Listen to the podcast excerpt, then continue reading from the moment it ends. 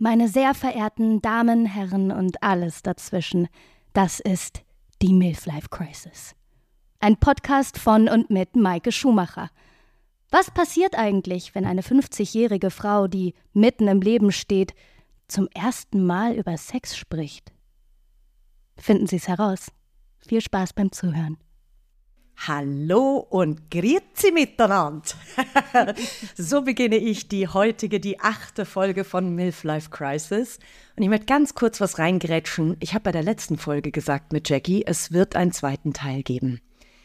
Ich schäme mich jetzt ein klitzekleines bisschen vorweg, weil es wurde ein zweiter Teil aufgenommen, aber ich möchte ihn nicht senden. Da sind ein paar sehr persönliche Dinge passiert. Ich habe sehr viel erzählt.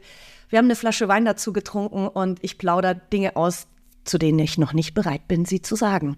Deswegen hoffe ich auf euer Verständnis und mache einfach ganz normal weiter mit der nächsten, mit der aktuellen und mit dieser Folge. Und ich habe hier an meinem Küchentisch eine unfassbar tolle Frau sitzen.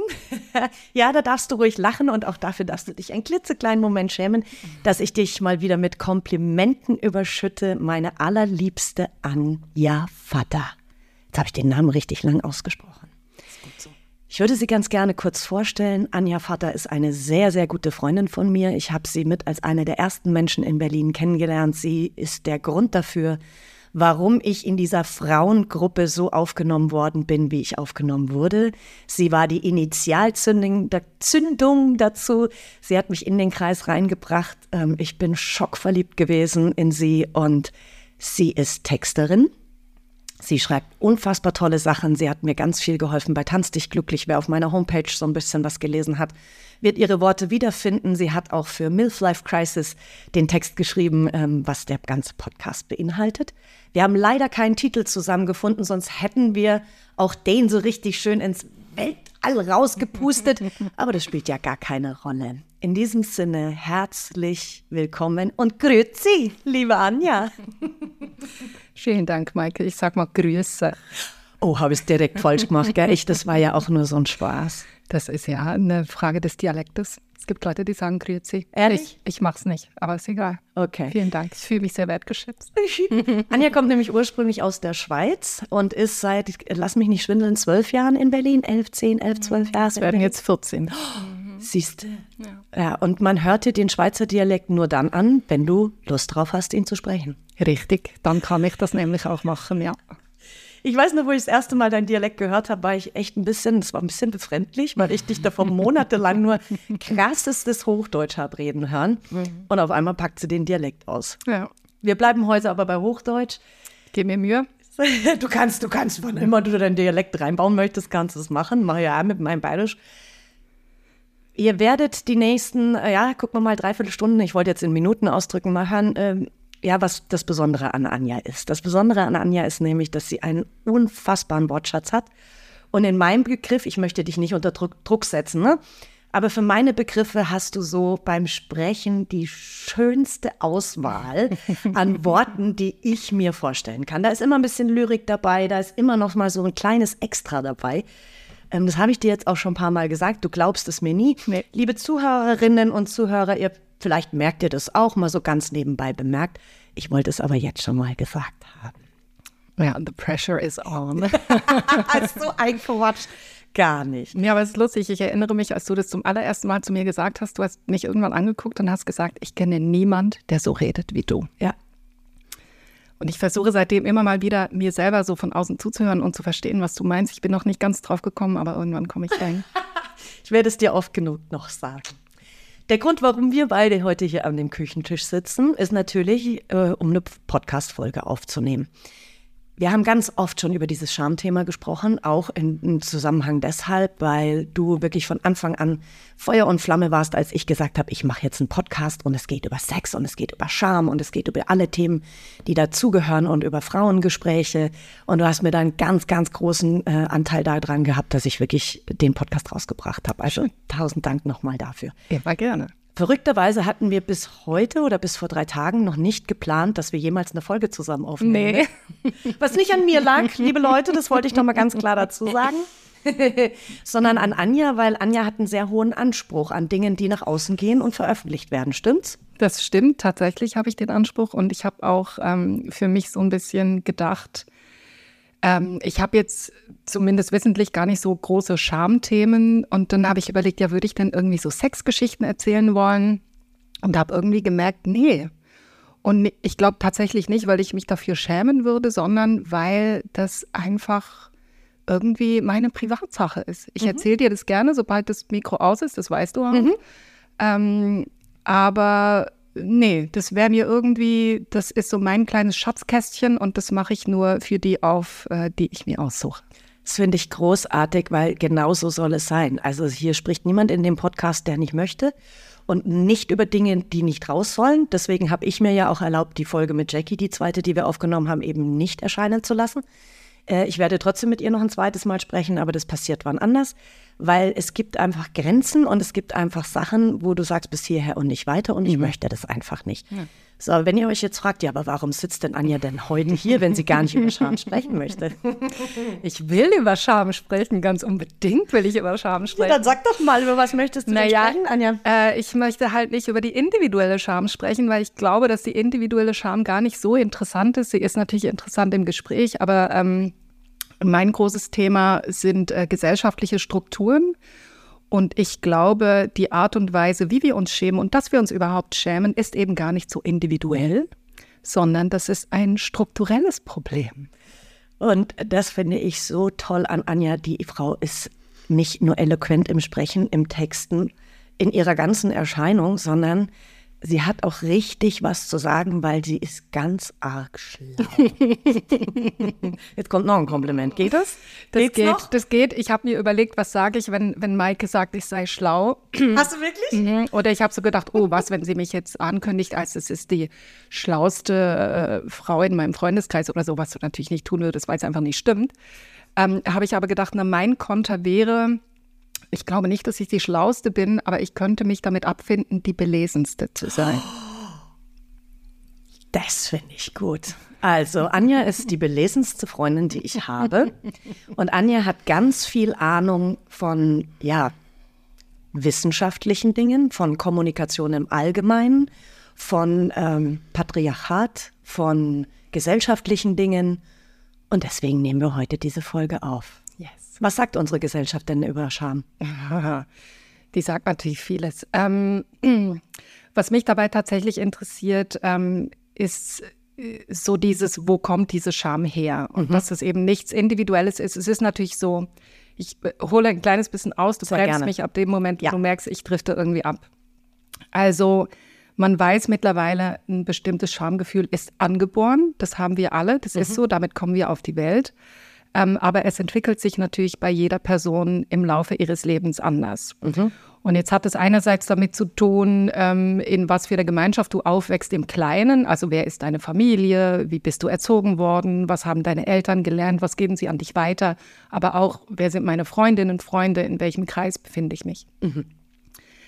Ähm, und dahingehend ist natürlich Schamgefühl etwas Individuelles, weil es damit zu tun hat, wer so mein engster Kreis ist. Aber ein ganz, ganz großer Teil ist eben nicht nur dieser engste Kreis, weil wir sind ja als Familie oder als Freundeskreis nicht irgendwo im luftleeren Raum, mhm. sondern wir gehören ja alle zu einem größeren Kollektiv. Ja. Wir sind alle Teil einer Gesellschaft und unsere Gesellschaft ist strukturell geprägt. Es gibt einfach ganz klare Strukturen wie ein Gerüst eines Hauses die stehen. Ja. Die haben nicht ich dahingestellt, die hast nicht du dahingestellt, mhm. aber wir leben nun mal in diesem Haus und wir tragen dieses Gerüst alle mit, manchmal bewusst, manchmal unbewusst. Und da ist Scham einfach auch ein ganz, ganz großes Thema. Die Art und Weise, wie und ob wir Scham empfinden und wie sich diese ausdrückt, haben wir ein großes Stück gelernt. Ja. Und es gibt da gerade in diesem Mann-Frau-Thema, was ich ja auch immer super interessant finde, die ganze äh, Geschlechterdebatte auch über das binäre System hinaus. Ähm, aber es gibt auch da Unterschiede. Man geht eigentlich davon aus, dass Männer haben eine sogenannte Gefühlsscham und Frauen eine Körperscham. Wow. Und jetzt, wenn wir uns das ganz kurz überlegen und oh drüber Gott, nachdenken, wie war Sinn. das denn, als wir klein waren, wir Mädchen und die anderen Jungs? Was haben denn die Jungs gelernt? Boah, macht es Sinn. harter Kerl, steh wieder auf. Was Ein eh. Indianer kennt keinen Schmerz. Genau, genau. Jungs weinen nicht, pipapo. Also die einzigen Gefühlsregungen, die wir ja bei Männern akzeptieren, gesellschaftlich, sind eigentlich Wut und Aggression. Das sind ja die problematischen, aber die haben sie halt gelernt. Ne? Ja. Und wir im Gegenzug, wir dürfen weinen. Wir dürfen auch mal enttäuschend, traurig und laut sein. Früher hieß es noch hysterisch, da sind wir langsam drüber weg. The Ähm, Hysteria. Mhm. aber was wir hingegen gelernt haben, ist die Art und Weise, wie wir mit unserem Körper umgehen und dass wir uns für unseren Körper, respektive unsere Körperlichkeit eben schämen. Und das wird uns so beigebracht. Das ist die Grundstruktur der Gesellschaft. Ja, und das ist nicht der Fehler unserer Eltern, da ist nicht äh, Mama oder Papa schuld, die wissen sie auch nicht besser. Ja. Ne, das ist, und auch das kann man jetzt auf verschiedenen Pfaden nachzeichnen, ähm, woher jetzt diese Körperscham bei Frauen überhaupt kommt, wie die entstanden ist. Und wenn wir uns das überlegen, ähm, ist ja die Grundidee dieser Erzählung ist, der Körper der Frau ist dazu da, Kinder zu gebären. Punkt. Das haben wir irgendwann mal so eingerichtet. Es gibt diese eine These, es gibt unterschiedliche Thesen, aber ich würde eine These verfolgen, weil die ist sehr plakativ und gut verständlich, dass man davon ausgeht, ab dem Zeitpunkt, wo die Menschen sesshaft geworden sind, früher haben die in großen Gemeinschaften und Tribes und so gelebt, da gab es irgendwie gar nicht großgeschlechtliche Unterschiede, alle haben alles gemacht. Auch dieses Jäger-Sammler-Narrativ, die Männer haben gejagt, die Frauen gesammelt, das stimmt gar nicht, das weiß man mittlerweile, es Okay. haben alle alles gemacht. Ne? Und dann irgendwann ist der Mensch sesshaft geworden und mit der Sesshaftigkeit ähm, hast du natürlich auch angefangen, plötzlich Land zu bewirtschaften, wo du dachtest, na gut, aber wenn ich jetzt dieses Land bewirtschafte, dann ist es ja mein Land. Also hat es mit Eigentum angefangen. Jetzt, was mache ich denn, wenn ich Eigentum habe und irgendwann sterbe? Was passiert denn mit meinem Land? Naja, ich vererbe natürlich mein Land innerhalb meiner Familie. Wie weiß ich denn als Mann, wer von diesen Jungs in meiner Familie überhaupt mein Junge ist? Ich weiß es, indem meine Frau ausschließlich mit mir schläft. Oh, okay. Und das ist eine der Thesen, die sagt, mit dem Moment hat es eigentlich angefangen, dass Männer angefangen haben, Körper von Frauen zu kontrollieren und diese Körper zu instrumentalisieren. Und die Idee hat angefangen, dass du eben nur Geschlechtsverkehr hast und nur Sex hast, um Kinder zu gebären, die einem ganz bestimmten Mann gehören. So. Okay, wow, das habe ich noch nie in meinem ganzen Leben gehört. Was ich gehört habe, ist, dass auch die Religion eine Wahnsinn und die Kirche eine wahnsinnig große Rolle bei der ganzen Schamgeschichte spielt, weil es eben genau die Frau ist dafür da, um Kinder zu gebären und nicht um Lust zu empfinden oder am Ende noch Spaß zu haben beim Sex. Genau. Und dann das Ganze zu genießen oder sogar so ihre Bedürfnisse auszudrücken in dem Stadium, wo wir ja jetzt gerade sind, dass wir Frauen wirklich da raus wollen aus dieser Rolle und ausbrechen und sagen, okay, Moment mal, das kann nicht sein. Also ich weiß, dass das natürlich schon viel früher angefangen hat, jetzt nicht 2023 erst, aber es gab ja eine Riesenrevolution zu Ja. dem Thema unter Frauen, dass man sagt, okay, hier ist mein Körper, ich kann damit machen, was ich will. Ja. Die jungen Frauen sind ja jetzt schon 25 Schritte weiter, aber Ja. ich hatte jetzt am Wochenende erst so ein Gespräch, weil ich war bei meinem Papa und äh, da gab es auch so ein kurzes Gespräch. Er weiß, dass ich einen Sex-Podcast mache, tatsächlich mein 80-jähriger Vater, 81. Äh, er will es gar nicht wissen, genaue Details, aber ich habe gesagt, Papa, erinnerst du dich nicht? Wir waren 1984, meine Mama ist ja leider mit 1986 verstorben.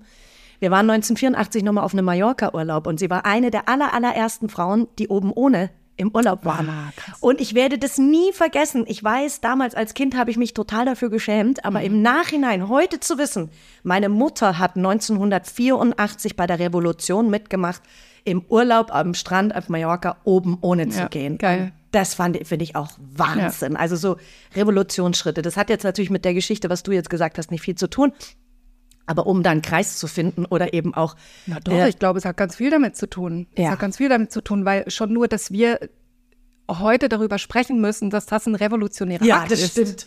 Das ist doch einfach, das ist doch auch total verrückt, weil auch Ja. die Vorstellung, dass irgendjemand anderen zu interessieren hat, was ich mit meinem Körper mache und wie dieser Körper aussieht. ja. Und das passiert ja heute noch die ganze Zeit. Wir versuchen das innerhalb unserer Bubble nicht mehr so zu machen. Ja. Ich weiß, ich bin selber von meinen eigenen Vorurteilen immer noch nicht gefeit. Es passiert mir immer noch, dass ich Leute auf der Straße sehe und mir ein Bild mache oder irgendeine Kurzschlussreaktion bei mir im Kopf passiert aufgrund ihres Aussehens oder ihres Körpers. Aber die Idee, dass wir überhaupt eine Meinung haben zum Körper anderer Menschen Und dass wir auch glauben, die Körperlichkeit anderer Menschen kontrollieren zu dürfen, indem wir ihnen zum Beispiel sagen, du musst was anziehen oder indem wir ihnen sagen, du darfst aber nur mit mir ins Bett gehen oder so. Das mhm. ist doch mhm. eigentlich abstrakt betrachtet äh, totaler Schwachsinn. Aber es lässt sich eben herleiten. Mhm. Und es hat, das sind ja ganz viel, du hast vorhin Religion aufgebracht, ja. spielen ja unendlich viele Themen rein. Ne? Wenn man jetzt sagt, naja, das sind halt patriarchale Strukturen, will ich damit ja nicht sagen, die Männer sind die Bösen, überhaupt nicht, weil ja. wir sind ja alle Teil dieser das, patriarchalen absolut. Struktur. Absolut. Und die Männer sind genauso leidtragend wie die Frauen ja. und alle Menschen, die sich nicht in, in eine binäre Geschlechterordnung einteilen lassen. Ne? Und Religion ist eben auch so ein, eine Struktur. Patriarchat ist eine Ordnung, Religion ist eine Ordnung, Kapitalismus ist eine Ordnung. Mhm. Und dieses Thema Scham hat eben auch wieder mit Kapitalismus ganz viel zu tun, mhm. weil ich vorhin ne, mit diesen Besitzverhältnissen, wer hat den Besitz, ja. wem gehört was, weil man da äh, eben angefangen hat, dass das eine Geschlecht dann eine Kontrolle über das andere hat und das andere Geschlecht eine Verfügbarkeit für das eine. Ne? Das ist ja auch so diese Idee, die Frau muss dem Mann zur Verfügung stehen es, es gab ja ganz lange dieses Gesetz der ehelichen Pflicht. Ja, das stimmt. Und es war stimmt. ja ein Scheidungsgrund für einen Mann, der durfte der, sich ja von seiner Frau oh, scheiden lassen, wenn sie nicht so und so oft mit ihm schläft. Wie lange, wie lange gibt es oder wie lange gibt es nicht mehr? Weißt das kann das ich dir, das kann ich dir nicht sagen. Ich, ich weiß aber, dass zum Beispiel dieses ähm, der Straftatbestand der, der Vergewaltigung ja. innerhalb der Ehe. Habe ich auch gerade dran gedacht. Der wurde ja erst 1997 aufgehoben, ne? Also ah. respektive eingeführt. Also dass es ein Straf Straftat. mhm. Straftatbestand mhm. ist hier in Deutschland, was ja auch Bände spricht, ne? dass man da, davor immer davon ausgegangen ist, das ist in Ordnung, da ist eine Verfügbarkeit.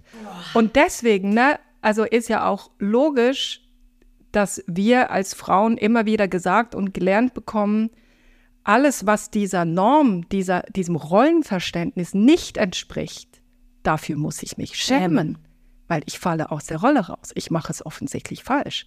Wenn ich also Sex habe, nicht mit der Intention, Kinder zu kriegen, dann mache ich hier einen Fehler. Und deswegen muss ich mich schämen. Jetzt wundert mich bei mir ja gar nichts mehr. Also jetzt wundert mich ja bei mir gar nichts mehr. Ganz ehrlich. Weil das ist ja mein Punkt. Ich bin kind, selbstgewählt kinderfrei. Ja, du darfst gar keinen Sex ich haben. Ich darf, dürfte Nein, eigentlich gar keinen Sex ist, haben. Das ist das äh, Schlimmste überhaupt. Du bist hier der Antichrist. Alter Schwede, was mich aber ja. gerade noch beeindruckt hat bei dem, was du gesagt hast, ist äh, die Emotionalität bei Männern. Ja. Das ist um Gewalt und was war das andere? Ja, Macht und Wut, Wut und Aggression. Wut, Wut und Aggression. Ja. Und wir Frauen sind ja so sehnsüchtig. Also ich sage immer wir Frauen, ich sollte das nicht so verallgemeinern. Ich spreche mal bitte wieder nur von mir, Maike, reißt immer ein bisschen zusammen. Ich, äh, ich wünsche mir ja von den Männern, dass sie emotionaler sind, weil das so viel einfacher wäre in der Kommunikation und das ganze Spiel, ähm, die, das ganze Miteinander so einfach macht. Ja. Weil wir sind immer, ich bin ja sowieso immer alles zu, ja, ich bin zu dünn, zu emotional, zu sensibel, zu laut, zu blond am Ende anno. So, und ich, äh, einen Mann zu haben, der einfach diese Emotionalität verstehen ja. würde oder auch mhm. selber emotional ist. Also ich sage es auch ganz offen und ehrlich, ich habe damals, also so das Highlight, als ich meinen Ex-Mann kennengelernt habe, war wirklich damals, als ich ihm das erzählt habe, dass ich meine Mama verloren habe. Ja. Das war, glaube ich, am zweiten oder dritten Date, mhm. hat er geweint, als ich ihm das gesagt habe. Und ich fand es so schön in das dem Moment. Ist doch so menschlich. Und es war somit einer der Gründe, warum ich ihn eigentlich geheiratet habe, mhm. weil er so sensibel auf diese Situation und auf das, was ich ihm erzählt habe, reagiert hat. Ja. Und dass er weint, das hatte ja. ich vorher noch nicht. Ja, ist krass, oder? Ja. Und das Umgekehrte gilt ja genauso. Wut bei Frauen. Das, das habe ich ja auch jetzt erst als dieses, Stimmt, das hatte ich diese Woche. Wir dürfen nicht wütend sein. Wir haben nie gelernt, als Frauen wütend zu sein. Und wenn du laut wirst und auf die Straße gehst und protestierst und was weiß ich, dann bist du halt die blöde Emanze oder was weiß ich. Mm. Das ist nicht mm. vorgesehen, dass Frauen wütend sind. Und das ist etwas, was ich zum Beispiel ganz individuell sehr gut kenne. Mhm. Ich lerne Wut irgendwie seit vielleicht fünf Jahren. Ähm, ich bin noch nicht so gut da drin. Ich erkenne die Vorteile von Wut durchaus, auch so als Ventilemotion mhm, irgendwie. Aber das finde ich halt auch so was Krasses. Ne? Das, und, und das ist ja ein Gegenspiel. Das einerseits sich zu wünschen, dass, dass Menschen, die, die männlich erzogen wurden, mehr Emotionen zulassen würden Ja. und im Gegenzug, dass wir eben unsere an, unseren anderen Emotionen, wie beispielsweise Wut, Kampfgeist, was auch immer, eben auch den Raum geben dürfen. Und dass das Ganze halt, dass wir irgendwann aufhören können, das irgendwie an Geschlechtlichkeit zu bilden. Das ist das, was mich so ja, ja, ich weiß, das ist ein Ah, ganz, ganz großes es macht Thema. mich Ne? auch so fertig, weil ich irgendwie denke, Leute, warum haben wir irgendwann angefangen, da die Trendlinie zu machen? Ne, zu sagen, es gibt zwei Arten Menschen, es gibt die mit Uterus und es gibt äh, und es gibt die Penismenschen Mhm. oder wie woran man das jetzt auch immer festmachen will. Warum, warum da die Linie und warum ist ab da irgendwie alles schiefgelaufen? weißt du, wir sind doch primär einfach Menschen. Ja. Ja, da hast du völlig recht. Boah, und das Wutthema, das, das, das, das wird mich jetzt beschäftigen die nächsten Tage, sage ich dir da ehrlich. habe ich ein paar Bücher für dich. Ah, aber ich lese doch nicht. Anja. Oh Gott, jetzt schäm, das ist ein Schammoment. Ich habe Ihnen schon mal zu dir gesagt, nee, ich gehöre nicht zu den Menschen, die liest. Also die lesen, die les gelesen haben und die in Zukunft lesen werden. Ich spreche sie dir ein, wenn du möchtest. Das wäre natürlich, oh, das wünsche ich mir jetzt aber. Anja spricht Bücher ein. Das würde ich mir anhören. Ich höre ja wahnsinnig viele andere Podcasts. Ich höre gar keine Hörbücher, aber Ja. so andere Unterhaltungen. Aber nee, ich weiß auch nicht, woher das kommt, dass ich einfach nicht lese. Ich kann lesen, nicht, dass das jetzt da draußen falsch verstanden wird. Und auch wenn nicht. Ja, aber äh, das, dieses Wutthema, ich habe auch äh, schon die ein oder andere Coachingsitzung ja hinter mir, auch therapeutischer Art. Und mir wurde dann öfter mal empfohlen, ja, brüll doch mal in dein Kissen. Und die Idee fand ich so beschissen. Ja, Mich ist ja auch wieder eine unterdrückte Richtig. Wut nur, ne? Ja. Hier in ein Kissen reinzubrüllen. Ja. Also wie, wie geht, geht's Ja. noch? Ja, ja. Nee, wenn, dann möchte ich der Sache richtig freien Lauf lassen ja, und unbedingt, raushauen. Unbedingt. Sowieso, was Wut so für einen Stellenwert hat, ne, das, das muss ich auch ganz lange erst lernen. Für mich ist Wut extrem negativ konnotiert. Also wenn jemand in meinem Umfeld wütend wird, dann äh, werde ich total nervös. Ich finde das ganz furchtbar. Ich verurteile die Person innerlich auch. Also mittlerweile nicht mehr, aber so habe ich es halt gelernt. Und es ist zum Beispiel, ich habe zwei Kinder. Das ist auch so etwas, äh, wo ich irgendwie gedacht habe, meine Kinder dürfen auch nicht wütend sein. Ne, das muss man denen irgendwie gar nicht erst zulassen oder abtrainieren oder was weiß ich und habe da zum Glück relativ schnell die Kurve gekriegt, weil ich einfach auch merke, eben was Wut für ein Ventil sein kann. Ja. Ich habe meine Therapeutin hat mal äh, die These aufgestellt, dass Wut an sich auch gar keine Primäremotion ist, sondern Wut ist eigentlich immer ein Symptom für ein anderes Gefühl. Ich sage ja, die Frau ist so schlau. Das Von habe ich gesagt, belesen. ne? Das hat nur jemand Belesen, anderes ja, ja. gesagt. Aber das ist auch, und auch mit Wut bist du ja ganz schnell auch wieder beim Schamthema, weil wenn wir wütend werden, schämen wir uns ja dafür. Wenn wir mal irgendwo laut geworden sind, dann kommt ja ganz oft dann dieser Schammoment. Oh Scheiße, jetzt, warum habe ich so ruhig gebrüllt? Oder wenn es in der Öffentlichkeit passiert, oh, das war jetzt voll peinlich, jetzt haben alle geguckt. Ne, auch, auch das wieder, weil wir gelernt haben, es gibt Emotionen, die sind in Ordnung, es gibt Emotionen, die sind nicht in Ordnung, es gibt Dinge, die darf ich tun, es gibt Dinge, die darf ich nicht tun. Und das ist so in uns drin. Und deswegen, und das, das ist mir eigentlich ganz wichtig, auch hier noch zu sagen, ähm, ich habe so ein bisschen ein Problem mit diesem Trend, den ich seit Jahren irgendwie wahrnehme, dass man alles immer so auf das Individuum abwälzt. Ne? Es gibt viel diese, was weiß ich, in irgendwelchen Insta-Reels oder ähm, in irgendwelchen Achtsamkeitskalendern oder so, hört man immer wieder, ja, du als Individuum musst halt einfach das richtige Mindset haben, äh, ans Richtige glauben, das Richtige manifestieren, dann wird das auch, dann kommt das auch. Und ich denke mir immer, ja, ich weiß, wir sind selbstwirksam. Ich finde es auch wichtig, dass Ja. wir selber versuchen, wirklich unser Leben so zu leben, wie es uns gut tut, soweit wir können.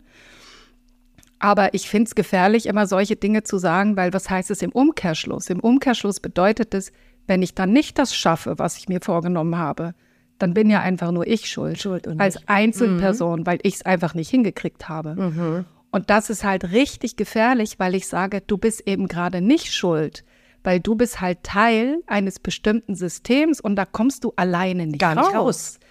Und ich finde schön und gut, wenn wir uns alleine für Dinge Mühe geben, das sollen wir auch, aber mir fehlt so dieser Blick aufs Kollektiv. Mir fehlt halt dieser Blick drauf, hey, es gibt strukturelle Zwänge, die kann ich als Individuum nicht Gar einfach nicht. Mhm. abschütteln.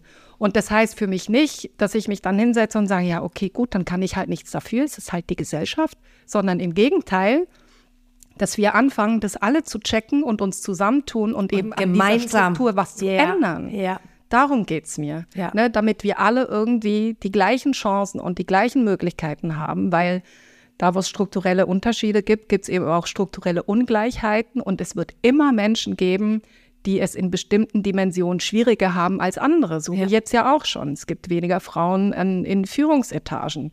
Es gibt weniger People of Color überhaupt in der Arbeitswelt auf einem bestimmten Level Stimmt. oben. Ne? Leute, die von Armut betroffen aufgewachsen sind, ebenso.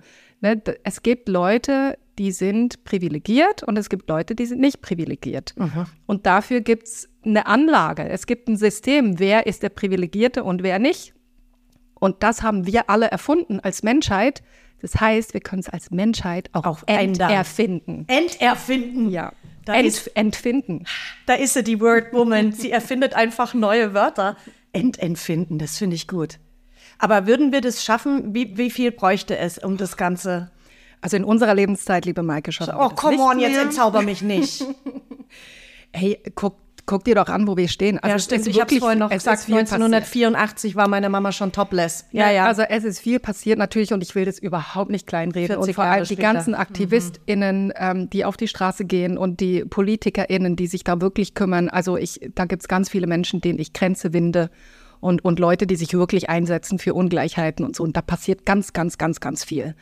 Ähm, aber so diese Grundstrukturen sind immer noch so in uns drin. Und das Problem, glaube ich, was wir haben, ist, wir sehen die Alternative nicht. Mhm. Ne, wenn du jetzt auf dem Regal schön angerichtet schon die Alternative da liegen hättest, dann könntest du dich vielleicht schneller noch dem einen zuwenden und das andere hinter dir lassen.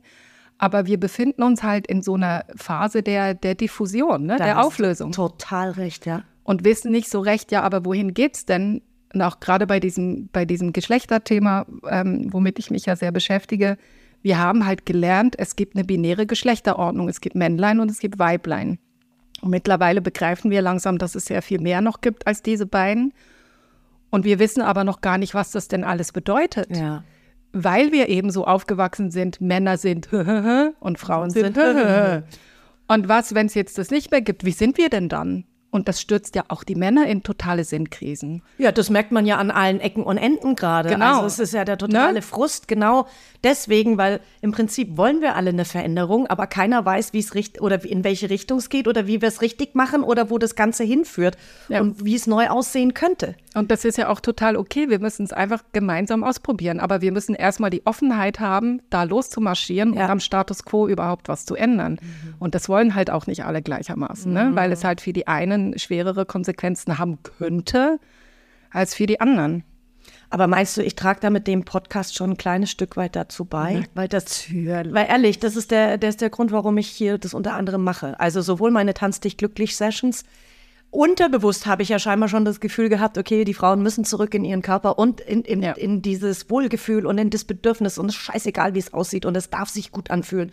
Und man darf beim Tanzen auch mal wütend aufstampfen und so. Das ist ja das, was du jetzt gerade gesagt hast, ja schon ähm, äh, ja. nimmt diese Körperscham weg. Ja. Und dann halt mit dem Podcast, um wirklich drüber zu sprechen. Ich meine, ich habe auch noch keine Ahnung, wo die Reise mit dem Podcast hingeht. Ist mir aber auch egal. Das ist ja, meiner. Ich kann damit machen, was ich will. Und es ist eine Spielwiese, die ich ausprobiere, um zu sehen, was passiert, wenn ich damit rausgehe. Ich ja. kriege ja so viel, so, so, so, so viel tolles Feedback. Schön. Vielen, vielen Dank auch nochmal an euch alle da draußen in, in dem Moment, weil es ist, äh, es ist wirklich Wahnsinn. Ich mache das hier aus reiner Spaß an der Freude und um mich auszuprobieren, was ja scheinbar einen Sinn hat, wie Anja mich gerade besteht.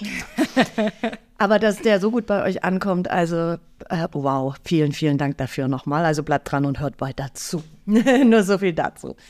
Ähm, die körperliche Scham bei Frauen. Ja.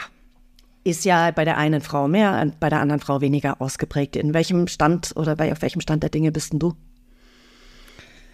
Ich würde mich tatsächlich als relativ schamfrei bezeichnen. Ja? Mhm. Schön. Ich weiß nicht, ob man mich mal testen müsste, weil, ich, also nee, jetzt nicht auf meine psychische Verfasstheit oder so te testen müsste. nee, aber ich habe ich hab natürlich im Vorfeld zu, zu dem Gespräch mit dir mir auch überlegt, okay, wo stehe ich denn in diesem Schamthema? Ja. Ähm, ich habe auch eine Reise gemacht. Mhm. Äh, ich hatte mehr Scham, als ich es heute habe. Mhm. Gerade eine Körperscham, jetzt nicht nur im sexuellen Bereich, sondern einfach grundsätzlich. Ich habe immer gehört als äh, Kind und Jugendliche, ich sei zu dick. Mhm.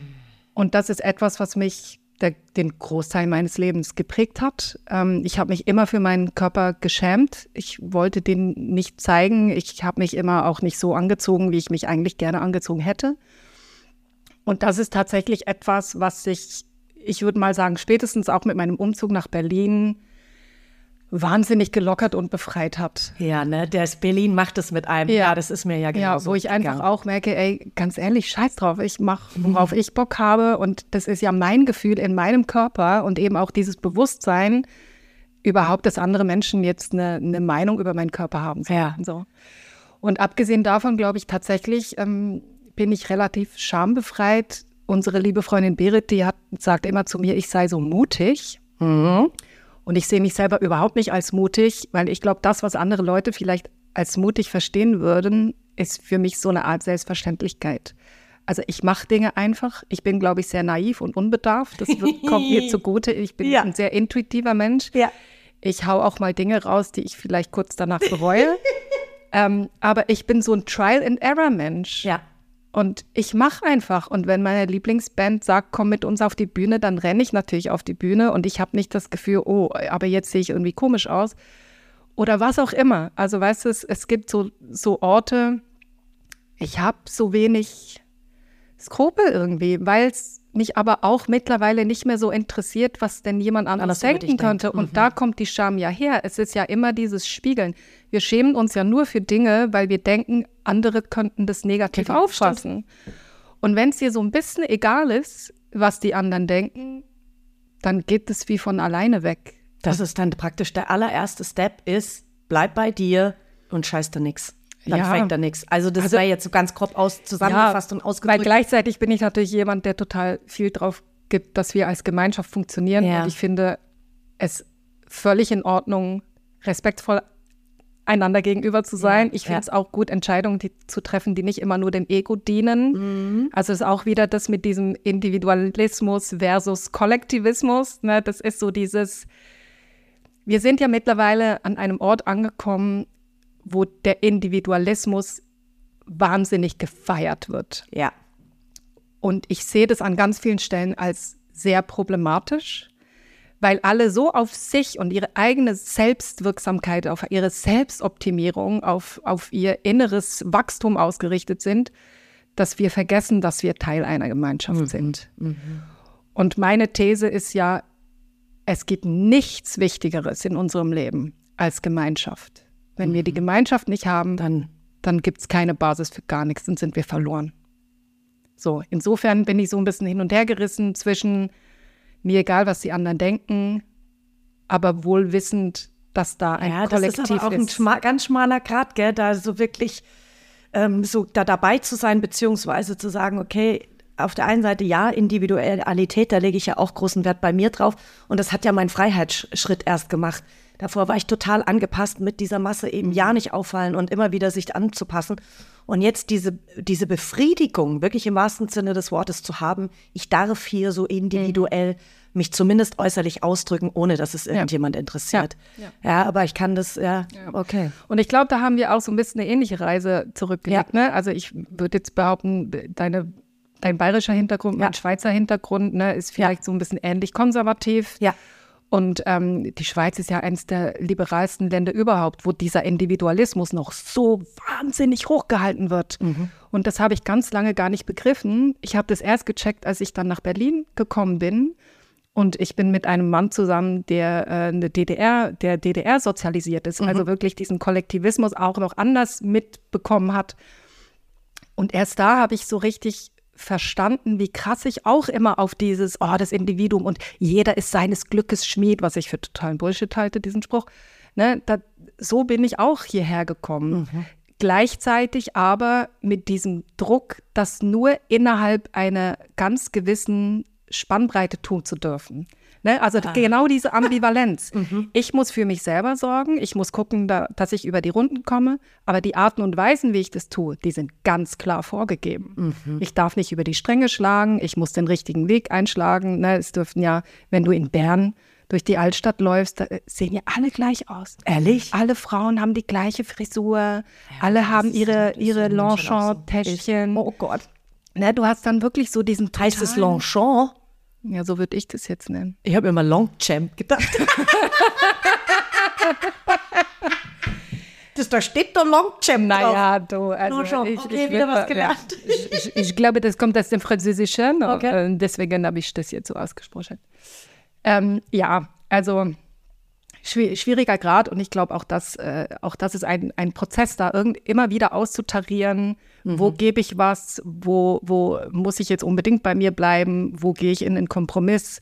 Weil eben auch das, wir können ja nur als Gemeinschaft und Gesellschaft bestehen, wenn wir beständig Kompromisse eingehen. Wir ja. müssen ja aufeinander gucken und achten und, und ähm, ich wünschte mir ja eine Welt, äh, in der es jeder Person gut geht, was auch oh, immer gut für sie bedeutet, mhm. weißt du? Mhm. Ich will nicht eine, wo alle reich sind oder wo alle Arbeit haben oder wo alle eine Beziehung haben oder so, sondern jede Person soll für sich selber entscheiden, was ist ein gutes Leben. Und dieses gute Leben wird dieser Person dann zugestanden. Mhm. Da möchte ich hin. Da kommen wir nicht mehr hin. Uns, meine ich Kinder auch nicht. Ich glaube, meinst du echt? Ja, das ist, das dauert. Da bin ich ja, ich bin ja immer noch in dieser großen Hoffnung. Ich bin immer noch in der großen Hoffnung. Ich will, noch, ich will nicht von dieser Welt irgendwann gehen und denken, scheiße, da fehlen jetzt noch 3000 Meilen. Aber das Schöne ist ja, dass wir unsere eigene kleine Welt haben und da passiert ja auch schon. Ganz ja, das stimmt. Unsere Bubble hier in Berlin, die ich vorhin schon angesprochen habe, weil wir haben natürlich, also das muss man auch echt sagen, einen sehr exklusiven Freundeskreis. Exklusiv meine ich deshalb, dass wir uns alle so wohlgesonnen sind ja. und eigentlich das schon leben. Also ja. egal wie du bist, du bist genau, du bist gut so wie du bist ja. und egal was du tust. Also selbst die, selbst manchmal in so wildesten Phasen von je, von einer von uns wo sie Dinge macht, die vielleicht jetzt nicht gerade das Klugste der Welt waren oder was auch immer.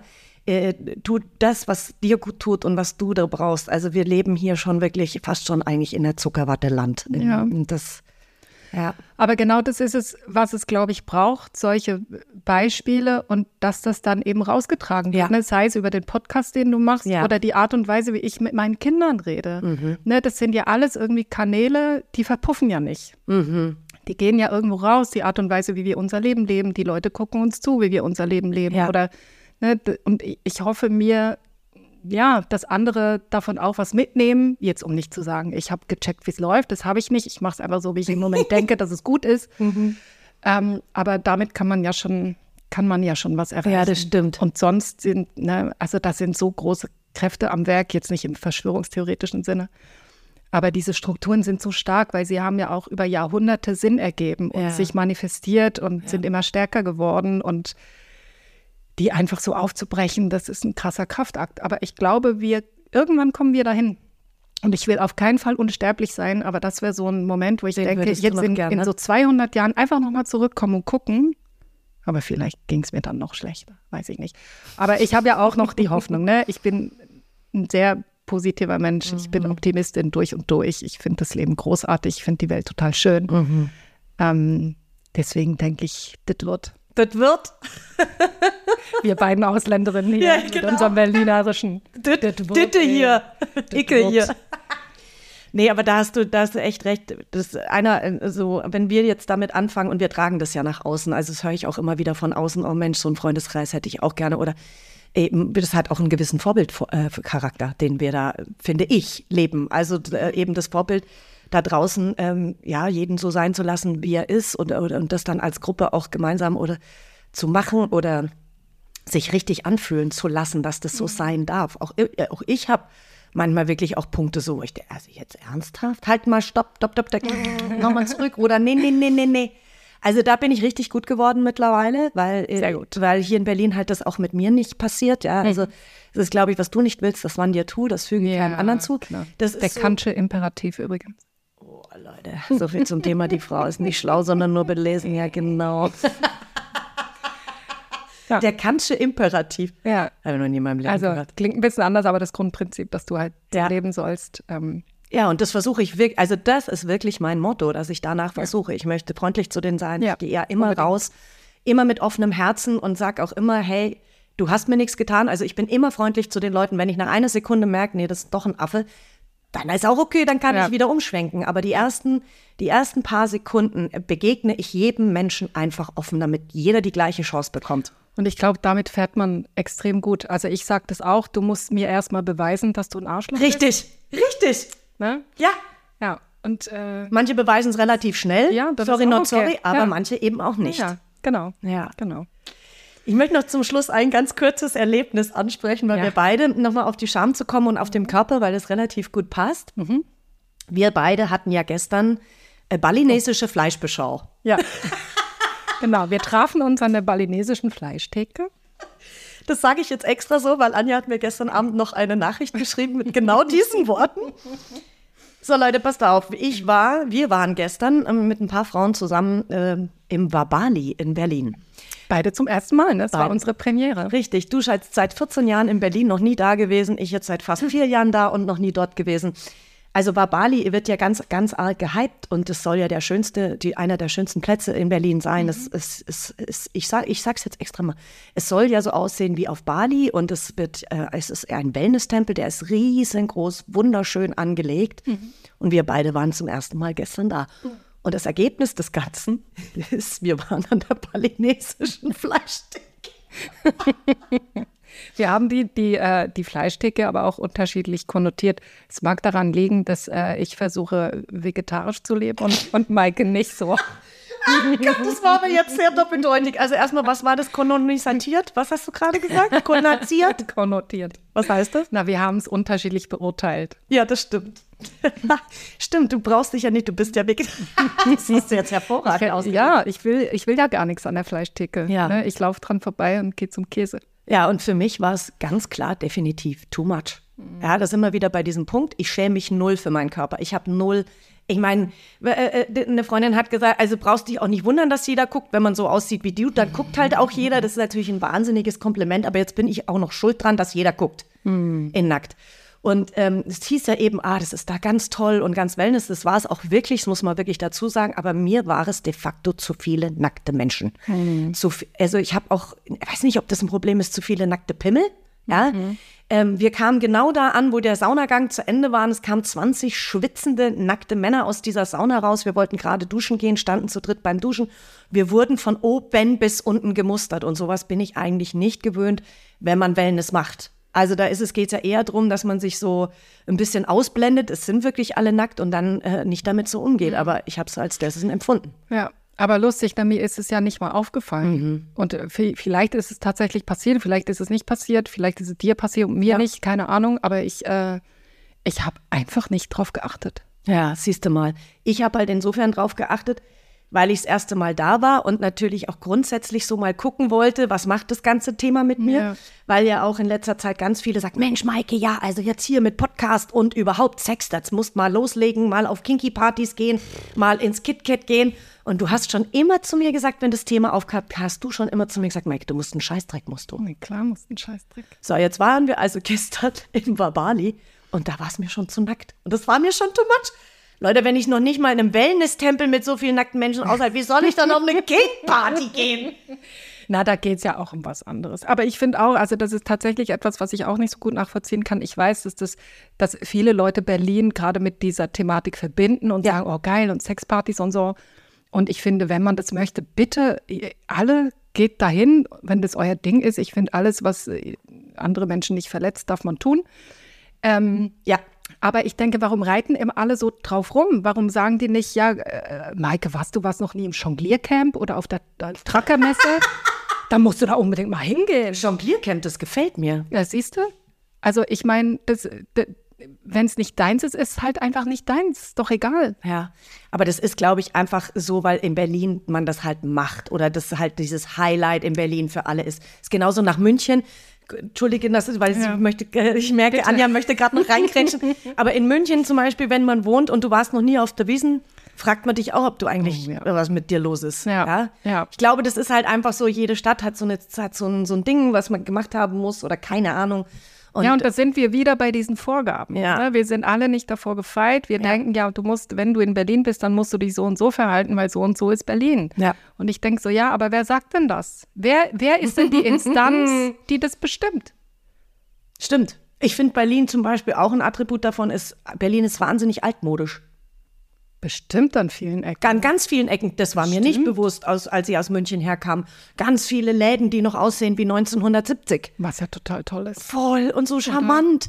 Aber ich dachte wirklich, also so ein bisschen naiv, so hier Berlin, Ist die Hauptstadt, ist alles hip. Ja. Das stimmt Nee, gar nicht. gar also nicht. der Schlüsseldienst bei mir um die Ecke, der Laden wurde 65, glaube Du ich, hast so hingestellt. wenigstens noch einen Schlüsseldienst. Ja, Meiner ist schon längst weg, weil da irgendein hippes Café drin ist. Ist auch nicht über Nee, das alles erhaben. Ecke noch. Hm. Und du hast, um nochmal als letztes drauf zurückzukommen, du hast ganz am Anfang das schon zu mir gesagt, Maike, ich glaube wirklich, deine Sexualität beinhaltet Intimität. Habe ich das gesagt? Ja, das hast du gesagt. Ich bin wirklich schlau. Ja, siehst du, jetzt sagt sie es selber. Jetzt kommen wir zum Ende und sie sagt selber. Ja, weil ich wirklich, am, als äh, wir hatten noch eine kleine Bürogemeinschaft, äh, wo mehrere Frauen zusammengearbeitet haben. Ich sagte, hatte, ja, weil es das nicht mehr gibt, aber wir arbeiten ja dran, dass wir ein neues Büro finden. Und äh, da bin ich ganz oft konfrontiert worden, eben mit diesem Thema, noch weit bevor ich den Podcast gemacht habe. Ja, Mensch, Maike, du musst mal mit und so. Und ich immer gedacht habe, nee, also ich will ja schon alleine keine drei Menschen, also insgesamt haben. Und da hast du zu mir gesagt, Maike, deine Sexualität ist Intimität. Okay. Und das hat mich so erleichtert, weil es ist so. Also ich brauche Intimität mit einer Person und sonst gar nichts. Schön. Ich möchte auch nicht, dass mir irgendjemand irgendwann mal zuguckt oder so. Ja. Oder äh, ich dazu aufgefordert werde, jemanden zuzugucken. Ich wüsste gar nicht, warum. Ja. Also wat, wozu? Ich finde auch so schwierig diese Idee, dass man das alles mal ausprobieren müsste. Ja, wie ich du schon glaube gesagt schon, hast, dass genau. wir sehr oft noch sehr gefangen sind in unserer Sexualität. Ich glaube, dass da auch mehr möglich ist, als wir manchmal denken. Aber ich, ganz ehrlich, manchmal verstehe ich den Hype um Sex nicht. Weißt du, man macht es immer so riesig und das ist so krass und alle reden darüber oder reden gerade eben nicht darüber und du musst alles ausprobieren und du musst sexpositiv und hier eine Party und dort eine Party.